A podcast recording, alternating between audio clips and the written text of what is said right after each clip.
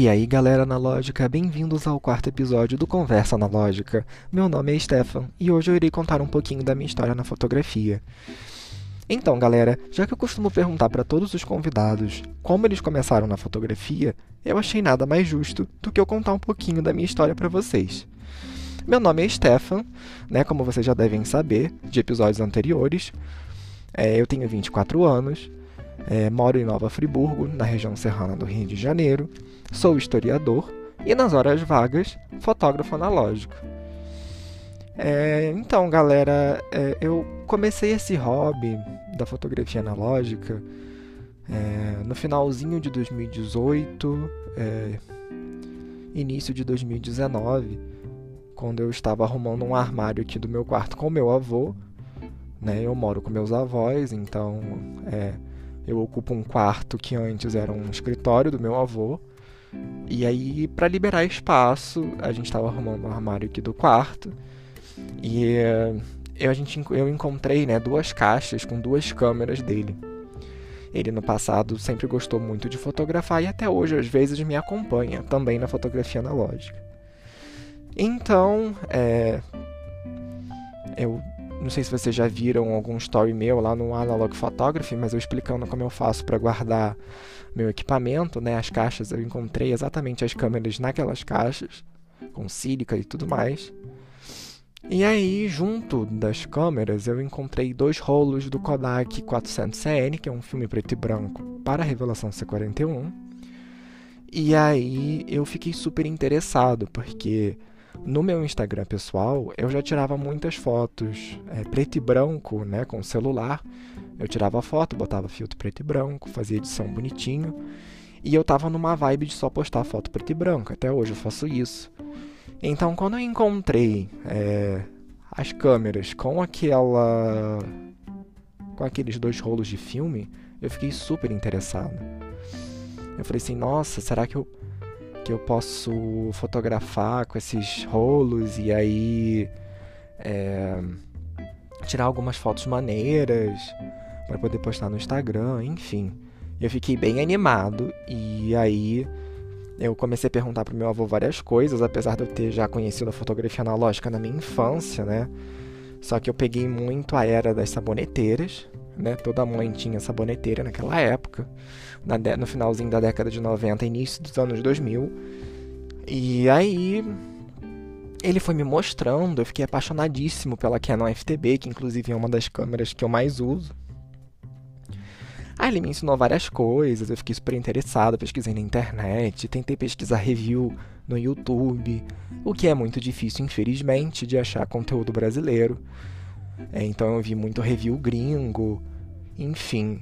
Mas acabou que eu aprendi algumas coisas. Inclusive tem um canal brasileiro aqui que me ajudou bastante, né? Nesse iníciozinho. É, meu avô também me ensinou algumas coisas. É, me ensinou a usar fotômetro, fazer aquelas regrinhas que a gente já sabe de. Como é que é o nome, gente? Perdão, tô esquecendo. É, regra de fotometria e como focar, enfim, várias coisas. E o fotômetro da câmera não estava funcionando, né? Na verdade, não tinha pilha para ela. Então tive que me virar. O fotômetro que ele tinha de mão também, de, de selênio, também não estava funcionando. Então eu pesquisei sobre fotômetros, aplicativos de fotômetros na internet. E eu uso até hoje, são muito bons. E aí eu me aventurei. É, a gente foi no mesmo final de semana, na, naquela semana mesmo. É, a gente foi para um restaurante que fica bem distante aqui na cidade, tipo um, um hotel, né? E lá tem um espaço bem grande. E ele tem tipo uma fazendinha assim. E aí eu lá fui eu com a Canon FTB com uma lente 135mm. Comecei a fotografar um monte de coisa, fiz algumas fotos até aqui no quintal de casa mesmo. Aquelas coisas que todo mundo tira, né? Foto de planta e de gato e aí de janela. E lá no restaurante tirei foto de bicho da, da, da fazendinha que eles têm. Enfim, só sei que quando eu levei pro Minilab que tem aqui na minha cidade pela primeira vez, e eu falei assim: ah, não vai dar em nada, vai sair tudo cagado, né? Tipo, primeiro rolo, vai dar tudo errado. Não tendo noção de fotometria direito ainda. Enfim, eu nunca tive contato com a fotografia, assim, é, com câmeras mais profissionais, entre aspas, né? sempre fotografando com celular ou com point and shoot moderna, de, digital. E aí, quando o filme voltou do Minilab, que eu vi os resultados, naquele momento a mosquinha da fotografia analógica tinha me mordido, como eu sempre falo aqui no Conversa Analógica. E o resultado foi assim, surpreendente. Eu acredito que tenha sido sorte de principiante mesmo, sabe? Porque foi incrível. Inclusive, uma das minhas melhores fotos foi nesse meu primeiro rolo. Inclusive, foi é, uma foto minha olhar distante, que eu tirei da minha gata na janela. É uma bobeira, mas a foto ficou com a sombra perfeita, com a composição perfeita. Inclusive, ela foi para a exposição de internacional de Jaú, em Santa Catarina. Ela conseguiu ser selecionada para participar, então das três fotos que eu enviei foi a única que entrou. Então, para mim foi muito gratificante.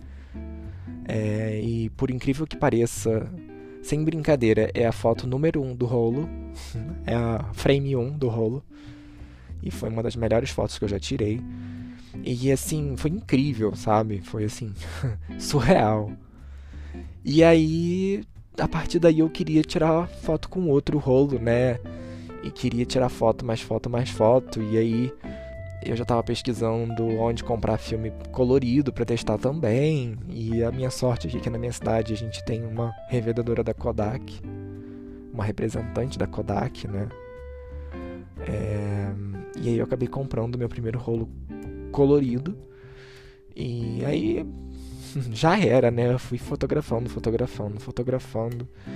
E eu passei a pegar gosto, né? E, eu, e chegou no momento que eu já tinha batido um, vários rolos, eu tinha batido uns, sei lá, seis, sete rolos de filme, contando com aqueles dois primeiros. E os resultados estavam saindo muito bons. Então foi aí que eu decidi criar é, a minha página no Instagram de fotografia analógica. E a partir daí, né, a página nem se chamava Analog Photography, no início se chamava Canon FTB Brasil em homenagem à câmera que eu usava. Então eu comecei a minha página no Instagram com esse nome. E aí, a partir desse momento que eu comecei a postar as minhas fotos que estavam ficando muito, muito boas e que eu comecei a procurar as hashtags, né? Hashtag Kodak, hashtag CanonFTB, hashtag Black and White Photography, Analog Photography, enfim. É eu fui vendo que a comunidade analógica era enorme. Até então, eu achava que só eu estava fotografando filme no mundo, sabe? eu nunca fosse imaginar na minha vida que em pleno 2018 eu estaria é, fotografando com filme, sabe? E eu fiquei assim impressionado. E aí, mais pesquisa, mais pesquisa. E foi incrível esse iníciozinho, sabe? Descobri um monte de gente. No início eu ainda não tinha descoberto a galera aqui do Brasil. Então eu descobri vários gringos, pesquisei no YouTube, tinha várias pessoas fotografando com filme na mesma época que eu, sabe? E foi muito legal ver isso. E eu fui seguindo essas pessoas e aí fui postando, né? É, na, minha, na primeira semana eu já tinha. Na primeira semana, minto. No primeiro mês eu já devia ter, sei lá, uns 150 seguidores. E demorou um pouquinho a crescer. Inclusive eu fui bloqueado algumas vezes pelo Instagram de tanto curtir foto é, dos outros artistas e dos outros fotógrafos. E isso me deu um probleminha. É, mas enfim, é coisas que acontecem quando a gente está animado por alguma coisa. Mas. E a partir daí foi só é, tirar foto e postar foto e ganhar seguidor e curtir e seguir gente e procurar coisa nas hashtags. E aí, com isso, no passado, meu avô fazia, fez parte da Sociedade Fotográfica de Nova Friburgo. É, e eu me lembrei disso, e aí eu fiquei super empolgado. Falei, nossa, eu quero participar disso também. Apesar da maior parte das pessoas na sociedade fotografarem com câmeras digitais, mas eu falei, nossa, é uma oportunidade de eu participar da sociedade e divulgar é, a minha arte, que é uma coisa diferente. A maioria das pessoas usa digital hoje em dia, não fotografia analógica. E por que não é, colocar, trazer a fotografia analógica como arte para as pessoas mais uma vez, né? Então eu fiquei super animado. Ou na época, o presidente da sociedade era um amigo do meu avô que trabalhou com ele também no passado.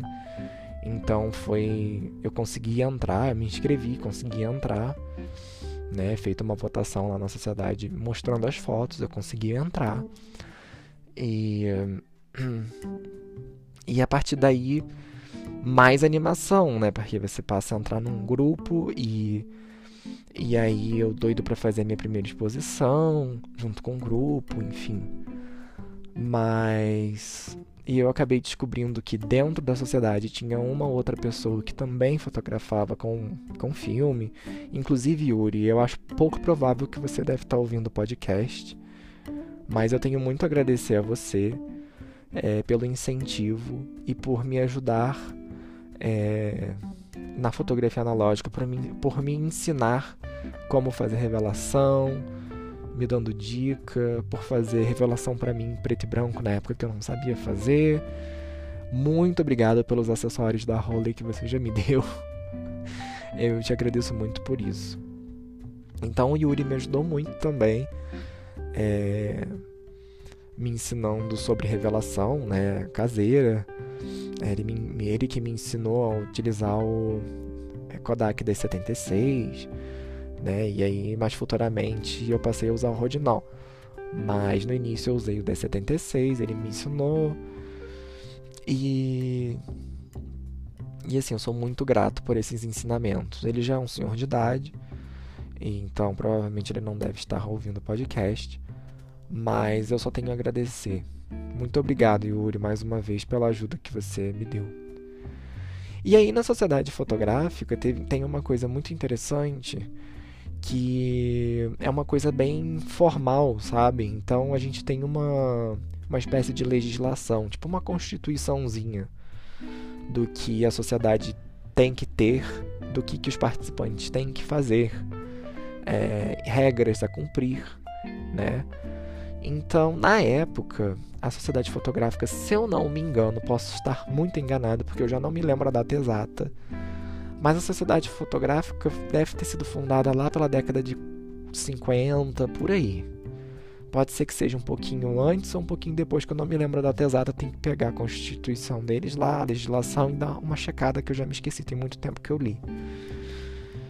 Mas, nessa época, obviamente, né, você se fotografava com filme, com película fotográfica. Então, lá e essa Constituição, essa legislação não mudou até hoje. E lá na legislação diz que na sede da Sociedade Fotográfica teria que existir um laboratório para que os participantes pudessem utilizá-lo, seja para fazer prints ou para fazer revelação de negativos.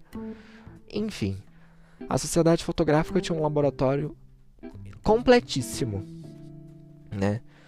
E um belo dia, é, em uma reunião da sociedade, o novo presidente, o Fernando, chegou e falou assim: Ah, a gente precisa se desfazer é, dos equipamentos do laboratório, porque ninguém mais usa. E aí é, fica acumulando poeira, ninguém usa, e enfim. Aí eu, como já estava interessado em revelação, em prints, etc e tal, já estava pensando em comprar um tanque para fazer revelação, né, comprar um, um ampliador, comprar as pinças, enfim, a luz vermelha, todas essas coisas de laboratório. Eu levantei a minha mão e falei assim: eu posso ficar com esses equipamentos? Eu posso comprar? Eu posso ficar com eles? Aí o Fernando é, disse que eu poderia ficar com eles, perdão.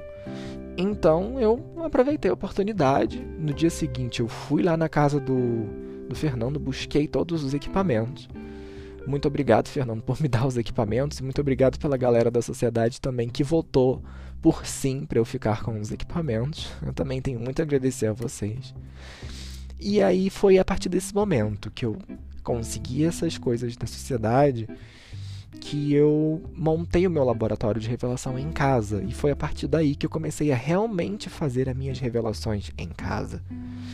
Então, eu não tinha mais a preocupação em gastar dinheiro com um filme caro é, que é o preto e branco de revelação C41, que atualmente hoje no mercado só existe um, que é o Ilford XP2 Super 400. E o que me, me poupou dinheiro, né? Porque na época eu só tinha acesso ao Minilab, eu gostava muito de fazer fotografia PB. Então a forma que eu encontrava de fazer era comprando filme e mandando para o Minilab. Contudo, é, tendo esses equipamentos, eu poderia comprar o filme preto e branco tradicional e revelar em casa, que é muito mais fácil do que o C41. Então, a partir desse momento, eu comecei a pesquisar muito sobre revelação, pedi ajuda ao Yuri, né? Pedi é, dica para ele, ah, qual emulsão usar. E aí, nisso, eu já tinha comprado a minha segunda câmera, que é a Rolleicord, né? Eu fui lá na, na Praça 15, no, numa feira que tem no Rio de Janeiro, no centro do Rio de Janeiro, aos sábados, feira de antiguidade da Praça 15. Lá é muito legal para garimpo, tá, galera? Quem, quem quiser pode ir lá. E quem conhece sabe que tem muitos vendedores lá. Tem a barraca do César, enfim, tem várias pessoas que vendem câmeras analógicas boas em funcionamento. E aí eu tive a sorte de encontrar uma Rolleicord por um preço razoável. Né? Eu fui para lá para comprar uma do Bitel e saí de lá com uma Rolleicord. Não é uma Rolleiflex, mas é a irmã mais nova da Rolleiflex, né? Para quem não sabe, a Rolleicord é, é um modelo de entrada da Rollei que é a mesma marca da Rolleiflex. Então a Rollei na época lançou a Rolleiflex, que era para o público profissional, e lançou a Rolleicord, que é uma câmera semelhante, mas com uma marca de lentes diferentes. A Rolleiflex costuma ter uma, uma Carl Zeiss e a Holly Costa em Schneider. E tem pouquíssimas diferenças entre uma e outra. A Rolleiflex tem uns. É, como é que eu vou dizer? Uns. Umas coisas que agilizam no processo de carregar o filme. Né? Tem um sistema de detecção do papel do filme 120. Enfim, elas são câmeras ótimas, são câmeras alemães, são tanques de guerra praticamente. E aí eu dei a sorte de encontrar uma lá, é, na Praça 15, por um preço bom. E, e aí eu vim para casa pensando assim, putz, é, e agora, né? É, o Minilab não revela é, filme de 120. E eu não sei revelar ainda. Como é que eu vou fazer, né? Vou ter que comprar o C41 e mandar para outra pessoa? Fazer em outro estado, né? Eu fiquei assim. Então esse equipamento do laboratório veio numa hora maravilhosa, né? Inclusive o Yuri é que fez meu primeiro rolo 120, né? A revelação dele, porque eu não tinha equipamento ainda na época. E ele me ensinou algumas coisas, me deu umas dicas de qual filme comprar, etc e tal. Já que eu não conhecia muito de filme 120, mas é basicamente a mesma coisa do que 135mm. E aí ele me deu essa ajuda e, e me ensinou muita coisa nesse primeiro rolo, mas com o equipamento da sociedade eu passei a fazer tudo sozinho. Isso tem pouco tempo, tem menos de um ano, foi, é, sei lá, final de 2019, né, que eu fui começar a fazer a revelação caseira. Então esses equipamentos vieram na hora certa para mim. Então eu comecei a fazer as revelações, já fiz várias revelações, inclusive eu gosto muito de usar o revelador Rodinol no lugar do D76, por quê? Muita gente me pergunta isso, ah, mas por que, que você prefere é, o Rodinol no lugar do D76, já que o D76 é muito bom? Então, galera, o negócio é o seguinte. O D76 e esses é, reveladores que têm a solução estoque, é, você revela rapidinho. Em 8 minutos você faz uma revelação. Né? Porque o químico está bem concentrado e você já consegue ter, né, dependendo da temperatura, um resultado rápido. Porém, se você deixar passar um pouquinho, você pode estragar totalmente a sua revelação, né? Então, eu descobri na internet que o Rodinol, fazendo o processo Stand Development, que é um processo de revelação mais demorado, Né? O rodinol é diluído em 500 ml, que é o, é o tamanho do meu tanque, eu coloco só 5 ml de revelador. Então o revelador fica bem diluído ali naquela, naquela é, mistura. E para vocês terem uma ideia, no D76 a gente faz por volta mais ou menos aí de 8 minutos de revelação. No Rodinol são 60 minutos de revelação. Então ele fica só, isso só no revelador, tá? São. É, primeiro eu marco no primeiro minuto. Nos primeiros 30 minutos eu faço um minuto de agitação. Depois eu deixo 30 minutos quietinho. Depois, quando der início à segunda parte, né? Quando der início já nos próximos 30 minutos, eu vou lá, dou mais um minuto de agitação e deixo o restinho para completar 60 minutos. E aí tá revelado, aí 5 minutos de, de, de stopper, depois 5 minutos de fixador, tá revelado negativo, só que é um processo mais demorado. Mas, ah, por que, que você gosta de usar esse processo? Porque é o seguinte, galera, na época eu estava começando, é, por mais que eu tivesse o auxílio do Yuri para me explicar é, eu tava um pouco inseguro. É, eu fiz tudo sozinho, porque o Yuri, o Yuri ele, ele, é um cara bem restrito a telefone, a celular, essas coisas, então a comunicação com ele é bem complicada. Ele mora longe, então eu não tive oportunidade de ir lá no laboratório dele. Então ele me ensinou tudo em dias de reunião de sociedade. É, e eu fui anotando, fui prestando atenção e tive que replicar isso em casa. Então, junto com as dicas dele, mais as pesquisas que eu fiz na internet, é, eu preferi o Rodinol porque o Rodinol ele me dá uma margem de erro. Então, se eu errar, é, se eu deixar passar mais uns minutos, se eu deixar ficar mais 10 minutos no revelador, não vai acontecer nada tão grave como o D76. Então eu acostumei a usar o Rodinol. E o Rodinol também tem outra vantagem, que ele é um químico que aguenta muita prateleira.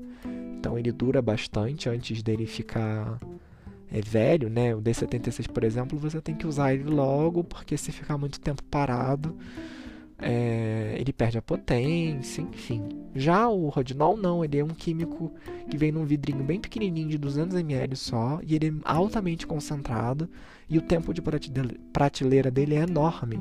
Tem gente que tem um único vidro de Rodinol, sei lá, por 3, 4 anos. Sim, ele oxida, sim, ele perde a potência, sim, mas ele fica 60 minutos lá no tanque. Então, assim, é muito tempo para o filme revelar. Então, assim, é essa margem de erro que eu gosto de ter. Caso aconteça de eu me distrair, caso aconteça de ter algum problema, é nenhum erro grave vai afetar a qualidade do meu filme. E tem outras vantagens também, né? Tem pessoas que falam que o Rodinol deixa um grão esquisito. Tem pessoas que falam que o Rodinol deixa véu de base. Tem pessoas que falam, mas isso tudo é gosto, né? Da mesma forma que tem várias pessoas que gostam de um tipo de emulsão e outras gostam de outro. De outras. Então, assim, isso é muito de. É, de gosto. Né? E o Rodinol tem outra vantagem também. Quando você tem um, um filme, uma película fotográfica que está assim muitos anos vencido ou então que já está exposto e você encontrou o filme para revelar e você não sabe o ISO ou você não sabe é, coisa é, não sabe quanto tempo que está vencido enfim. É você usando o Rodinol é mais seguro e mais certo de dar certo do que com D76, por exemplo, que você precisa saber o ISO para calcular o tempo que ele tem que ficar no químico. O Rodinal não, posso botar um filme de ISO 400, de ISO 100, de ISO 3200 no mesmo tempo de revelação de 60 minutos. É... Pessoal que entende de revelação, corrija-me se eu estiver errado, porque eu não sou nenhum expert em revelação, muito pelo contrário, eu sou muito novo no é... nesse quesito. Mas eu faço dessa forma. E sempre deu certo até agora. Então, eu prefiro usar bastante o Rodinol, né? E aí depois disso, que eu comecei a fazer minha revelação em casa, é, eu comecei a me aventurar, né? E aquela coisa do outro bichinho da fotografia analógica, que eu, que eu digo sempre que existem dois mosquinhos da fotografia analógica. Quando você descobre a fotografia analógica e começa a fotografar com filme, e quando você começa a fazer a revelação e print em casa. São esses dois bichinhos que, que mordem a gente. E como eu já estava fazendo revelação em casa dos negativos, eu quis muito fazer print em casa também, usando o ampliador. Aí eu investi em papel. Aí foi muito engraçado porque o meu primeiro print é, eu vi no site que eu comprei os químicos que eu podia fazer revelação de papel com o rodinol também.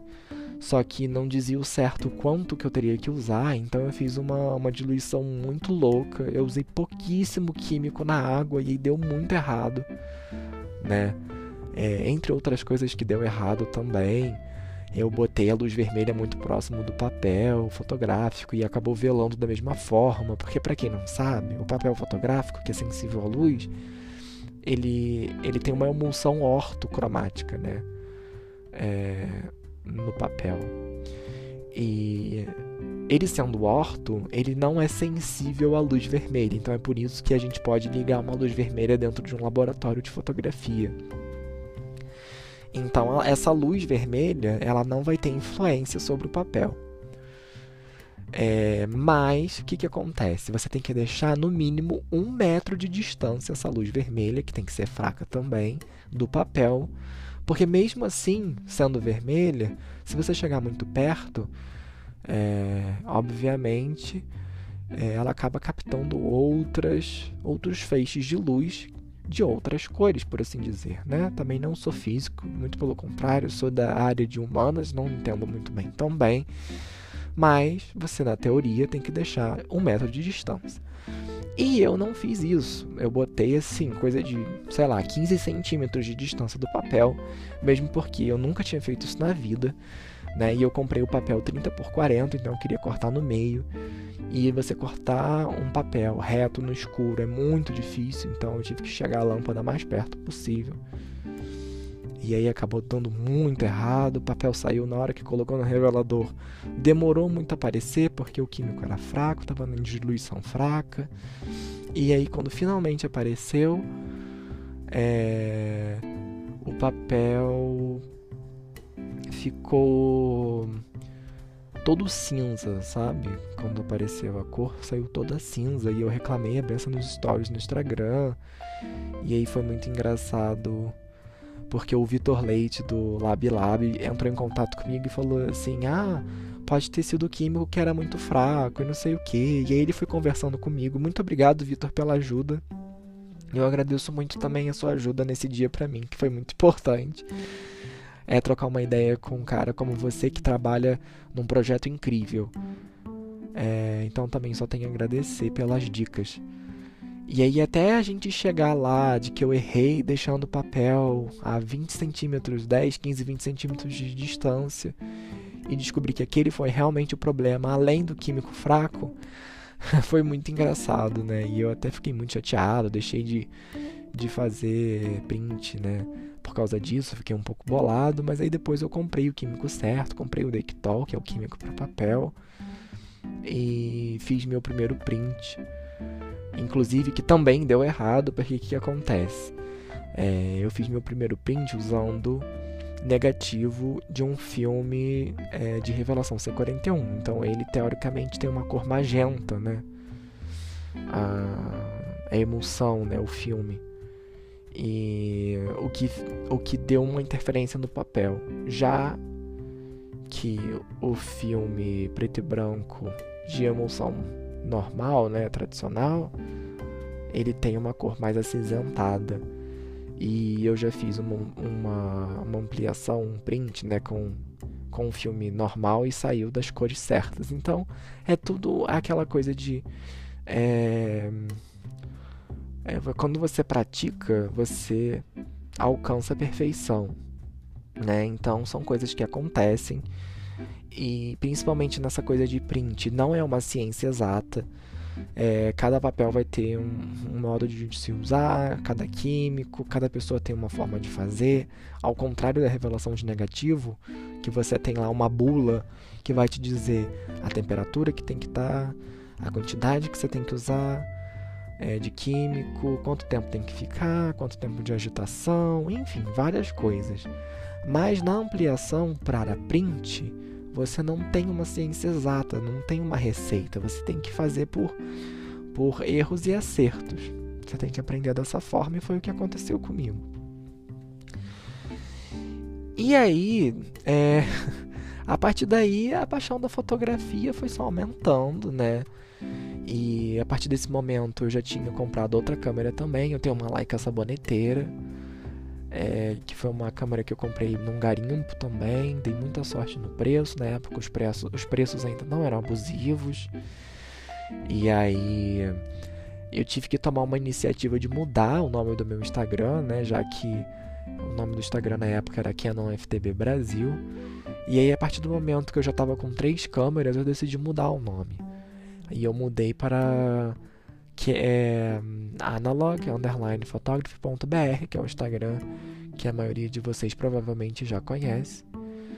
E aí ficou, né? A gente tinha a logo antiga, que era aquele fundo é, creme com a bobina de filme marrom.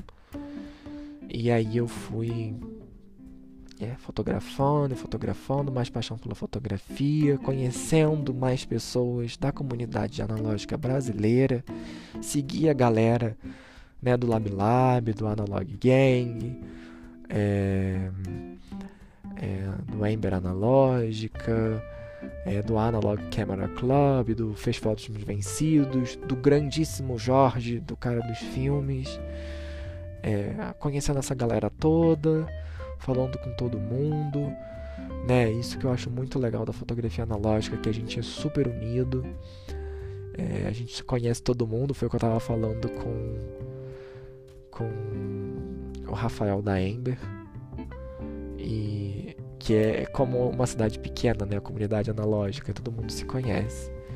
E isso é muito legal, isso é muito importante, né? Que a gente se ajude. E e foi assim, galera, que eu comecei. Ah, e eu, eu meio que troquei. Na real, é, a minha segunda câmera foi a Leica saboneteira, só depois eu comprei a, a Rolleicord lá na Praça 15, tá?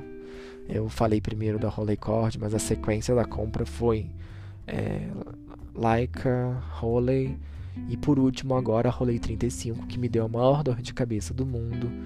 Ela é uma câmera maravilhosa, tá, gente? Não não, não se enganem por isso. Mas me deu de dor de cabeça porque eu comprei um preço muito abaixo do mercado, já nessa alta do, dos preços das câmeras. Porém, eu fui enganado por um vendedor que me vendeu a câmera totalmente é, com defeito. Tá, é, foi um vendedor no Mercado Livre, não me lembro mais. Me garantiu que lá em Belo Horizonte, me garantiu que a câmera estava funcionando perfeitamente, mas não estava. Eu tenho todas as conversas é, que eu troquei com ele. Inclusive, eu pensei em relatar ao Mercado Livre, mas acabou que eu decidi ficar com a câmera mesmo assim. E foi o que eu fiz, porque é uma câmera linda. Foi sempre meu sonho ter uma. E, e aí eu acabei mandando para manutenção lá no seu Barreto, no centro do Rio de Janeiro, na Praça Tiradentes, número 9. É, e aí ele deu jeito e a câmera hoje funciona perfeitamente bem. Mas é, tem aquele ditado que diz assim: quem avisa, amigo é. Então a minha dica para vocês é o seguinte: para não ter decepção, comprem com vendedores confiáveis. Comprem com vendedores que você sabe que você vai ter é, garantia de que a câmera vai funcionar. Ah, beleza, mas a câmera tem mais, tem câmeras que tem mais de 40 anos, mais de 50 ou até mesmo 60 anos. É, elas podem dar problema, sim, mas comprem de pessoas que vão te vender a câmera revisada e que caso aconteça de problema, perdão, é, você vai ter certeza de que você vai ligar para essa pessoa e de que ela vai arranjar uma forma de, de te ajudar e de te encaminhar para uma manutenção. querem comprar uma câmera, vão comprar uma câmera com Maurício do Fotografia Limitada. É, entre outras pessoas que têm lojas aqui também no Instagram, é, que são confiáveis. É, lá no grupo é, Queimando o Filme também tem várias pessoas que revendem as câmeras. Enfim, tem várias pessoas que vocês podem comprar, mas não comprem de vendedores que vocês não conhecem. Não comprem de vendedores que têm reputação baixa no Mercado Livre, no eBay, enfim. É, comprem de pessoas que vocês confiem.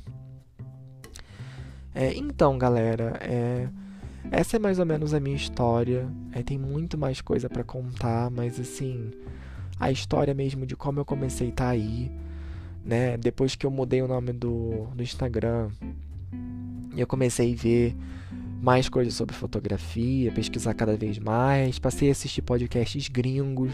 Depois disso, vim pesquisar se existiam alguns podcasts brasileiros. E o que não existe, né? Aliás, até tem, né? Como eu já falei em outros episódios, tem, se eu não me engano, mais dois podcasts aí brasileiros, mas que parecem estar desativados. Então eu falei assim, por que não transmitir um pouquinho do meu conhecimento na fotografia pra galera? E aqui estou eu com esse projeto, né? Não só é, fazendo a cura curadoria do Analog Underline Photography, mas também cuidando aqui do podcast. É, hoje o podcast vai ser bem curtinho, porque afinal de contas eu tô gravando no dia 25 de dezembro, é, no feriado de Natal, então assim, foi bem difícil de encontrar alguém para gravar, para gravar hoje. É, então assim, é, eu vou ver se na semana que vem eu consigo trazer é, um convidado, né? Eu ainda vou pesquisar isso, vou ver se tem alguém que queira fazer dentro desse período. Né? Semana que vem, sexta-feira, já é dia primeiro, né? Dia de ano novo, então provavelmente a gente não vai ter um episódio na semana que vem. Né? Então, assim, caso tenha, caso eu consiga fazer é, mais um episódio para a semana que vem, eu vou estar aqui. Porém, é, provavelmente eu não devo conseguir ninguém para gravar no dia primeiro, porque afinal de contas é um feriado. É, eu venho a gravar só na outra semana, depois do dia primeiro, com alguém. Que eu já vou entrar em contato com o próximo convidado. Tá? Então, se eu não aparecer com um episódio novo na semana que vem, é porque eu não encontrei nenhum convidado que pudesse gravar é, no feriado. Então, a gente prorroga para outra semana. Então, vocês vão ter que ficar só com a minha história mesmo. E outra boa notícia para o podcast é que eu fiz um investimentozinho. É, investi em equipamento para o podcast, então provavelmente vocês vão estar ouvindo uma qualidade de áudio melhor. Hoje, por exemplo, eu estou com equipamento emprestado, então o áudio provavelmente está melhor. Né? Estou com um microfone mais profissional, então vocês vão estar me ouvindo melhor. E, e é isso. Eu já adquiri um equipamento melhor. É, ano que vem eu vou estar prometendo uma qualidade de áudio melhor para vocês. Espero que vocês estejam gostando do podcast. Eu acredito que esteja sendo bem legal. É, eu também gostaria muito de agradecer a vocês. Público estimado é de quase 75 pessoas, quase 80 pessoas. Então, assim, muito obrigado mesmo. Eu nunca imaginei que fosse chegar nessas proporções é, o podcast assim tão rápido. Então assim, muito obrigado mais uma vez. Eu gostaria de desejar feliz Natal e feliz Ano Novo também, já que hoje, o dia que eu estou gravando é dia 25 de dezembro, é dia de Natal. E semana que vem a gente provavelmente não vai se ver, então a gente só volta ano que vem. E eu já vou aproveitar para deixar um feliz ano novo, né, para todos vocês e que ano que vem é, coisas boas aconteçam não só para a comunidade analógica, mas para o mundo em questões de saúde, né, por conta do coronavírus. É, espero que isso tudo passe e que as coisas melhorem para a comunidade analógica, né, que a Kodak passe a baixar os preços. É, e que o dólar abaixe também para a gente poder comprar nossos equipamentos químicos e filmes, né? É, então é isso, galera. Muito obrigado por, por, pelo apoio aqui no podcast que vocês têm dado. É, só tenho a agradecer. Mais uma vez, Feliz Natal, um ótimo ano novo e a gente se vê no próximo episódio. É, caso vocês queiram é, participar do podcast, podem mandar mensagem lá no, no Instagram. Para quem não conhece, é o analog_photography.br. Todos são bem-vindos, profissionais, amadores, desde que sejam fotógrafos analógicos, né? Afinal de contas, é um podcast sobre fotografia analógica. Vai ser um prazer conversar com vocês lá. Se vocês tiverem vontade de mandar, de, de participar do, do podcast, manda uma DM lá. É, procura a gente lá, que vai ser um prazer receber vocês. É, se vocês assim, tiverem um projeto legal que vocês queiram divulgar, que vocês queiram explicar como esse é, projeto surgiu, como vai ser, pode entrar em contato, que vai ser um prazer é, apresentar vocês aqui no podcast, né? E então é isso, galera. Até ano que vem. Até o próximo episódio. Espero que o próximo episódio já seja com um convidado, porque a graça é ter um convidado. O episódio de hoje vai ser curtinho, uns 50 minutos. É, se vocês tiverem dicas do que vocês gostariam de ouvir no podcast, podem mandar lá na DM também. E é isso, galera. Um grande, um grande abraço, é, boa noite e até o próximo episódio.